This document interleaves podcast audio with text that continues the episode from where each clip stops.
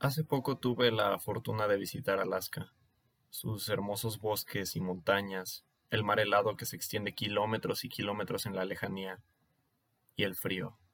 Claro que yo iba bien abrigado y además no fui en invierno, así que la suave brisa helada no fue sino una sensación curiosa, por no decir refrescante. Aborrezco el calor, por si querían saber. Y aún así, me sorprendió mucho saber que el mismo camino que yo hice recorriendo Alaska lo hizo un tal Jack London 200 años antes que yo. Claro que cuando él lo hizo, las condiciones eran mucho más adversas. El frío no tenía la afable máscara de una brisa fresca y había convertido la costa oeste de Alaska en, bueno, un infierno helado sobre la tierra. Y ese tal Jack London terminaría escribiendo sus experiencias en Yukon y se convertiría en uno de los autores estadounidenses más influyentes de su época. Hablemos un poco de su obra. Bienvenidos sean a un episodio más de Ex Libris y sin más preámbulo pasemos página y comencemos. Nuestra historia comienza en Klondike, una región en el territorio canadiense de Yukon, en 1896. Un grupo de prospectores encontró grandes cantidades de oro al sur del río y lo reportaron a las autoridades. La noticia no tardó en esparcirse y, para finales de agosto de ese año, ya había mineros apropiándose de la zona y compartiendo sus descubrimientos con el resto de los Estados Unidos. La verdadera estampida, sin embargo, comenzó en julio del año siguiente, cuando más de 100.000 prospectores partieron en búsqueda del oro de Klondike, de los cuales solo entre 30.000 y 40.000 llegarían a su destino. Al volver algunos de ellos fabulosamente ricos, estampidas más grandes no tardarían en atravesar el Yukon para apropiarse de un pedazo de aquel delicioso pastel dorado. No sería desacertado culpar en parte a los medios por lo que pasó después. Algunas crisis económicas de esa década llevaron a un aumento del valor del oro, y las insólitas noticias, normalmente exageradas, de lo fácil que era ir al Yukon y volverse rico fueron atractivas para cientos de miles de personas alrededor de Estados Unidos, Canadá y pues el resto del mundo también. Aquí empezó la verdadera fiebre del oro de Klondike, y fue un caos.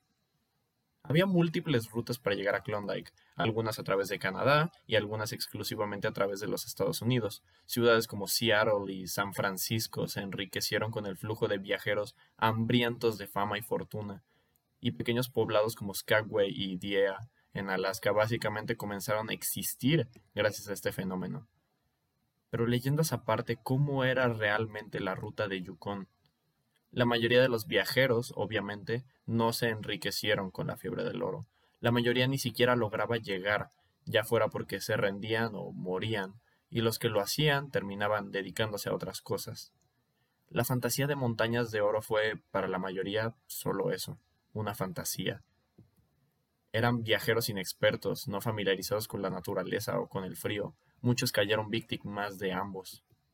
Y eso sin mencionar a los animales de compañía, personajes cruciales en la historia de Yukon. Caballos y mulas para los que podían permitírselos, perros para los que no. Animales jalando carretas con las pertenencias de los viajeros y animales que, mayormente, terminaron pereciendo entre la crueldad de los elementos y la poca experiencia de sus dueños. Ahora que tenemos un panorama general de lo que fue la fiebre del oro de Klondike, me gustaría introducir a Jack London. London nació en San Francisco en 1876 y al nacer y crecer en la costa noroeste de los Estados Unidos, el autor estuvo envuelto desde muy temprano con la fiebre del oro. Al igual que muchos otros, sin embargo, no llegó muy lejos en Alaska y terminó realizando trabajos de minería para otros prospectores en Dawson, una ciudad de Yukon. Fue inspirado en estas duras condiciones que London escribió To Build a Fire o Haciendo un Fuego, un desgarrador relato de 16 páginas que narra la historia de un hombre que, debido a su orgullo, lentamente es devorado por el frío y muere de hipotermia en la intemperie. Esta historia es, en su interpretación más básica, una representación de los peligros de lo salvaje y de la inexperiencia de los prospectores que partieron a Yukon. Y no fue la única historia que Jack London escribió inspirándose en la fiebre del oro de Klondike. Kenneth Brandt cita una frase suya en la biografía que, que escribió de él. Fue en Klondike donde me encontré a mí mismo, dice. y esta declaración se confirmó una y otra vez en su literatura. La razón por la que hago este episodio un poco tarde es que hace poco terminé de leer un libro que consiste de tres de sus obras más importantes, El llamado de lo salvaje, Colmillo Blanco y Haciendo un Fuego. Cuenta una historia muy diferente. Mi favorita sin duda es El llamado de lo salvaje. En esta novela conocemos a Buck, un perro doméstico que tiene una vida de privilegio y comodidad en una zona rural al hombre del suéter rojo, y aprende lo que él llama la ley del, colmillo y el garrote. Al intentar resistirse, el hombre lo golpea con un garrote.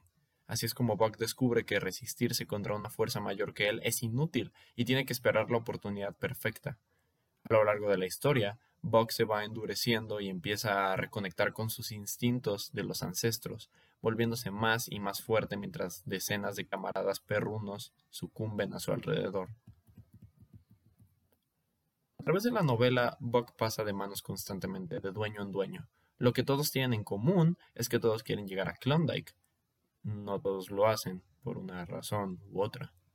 Desde dos hombres franceses de motivos poco claros, a una pareja rica que no tiene experiencia viajando, a un hombre que le enseña a Buck la amabilidad por primera vez, el llamado de los salvajes es una historia de superación, de la ley del más fuerte y de los peligros y beneficios de la vida salvaje. El propio Jack London, que terminaría comprando un rancho en sus últimos años de vida, quizás se proyectó ligeramente en Buck, una criatura mansa y doméstica que comienza a ansiar una vida libre en la naturaleza. Y Jack London no fue la única persona impactada por la fiebre del oro.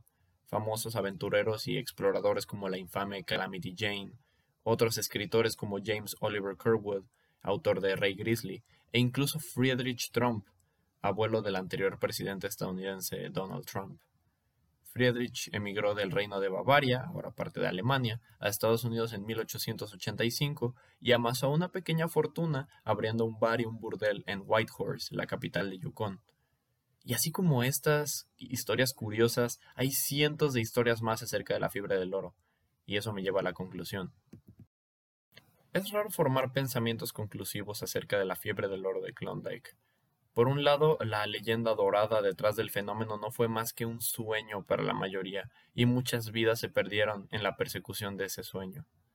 Por otro lado, el legado cultural y artístico que dejó este fenómeno es mucho más grande de lo que se esperaría, Cientos de personas forjaron su historia y su legado a su manera en las tierras heladas de Yukon, incluso si no encontraron montañas de oro. Los que lograron sobrevivir a la experiencia obtuvieron algo diferente y lo compartieron para que generaciones en el futuro pudieran oír sus voces. Déjenme terminar la frase anterior de Jack London. Fue en Klondike que me encontré a mí mismo. Ahí nadie habla, todo el mundo piensa. Tú obtienes tu perspectiva y yo obtengo la mía y cito. Gracias por escuchar este episodio de Ex Libris y hasta la próxima.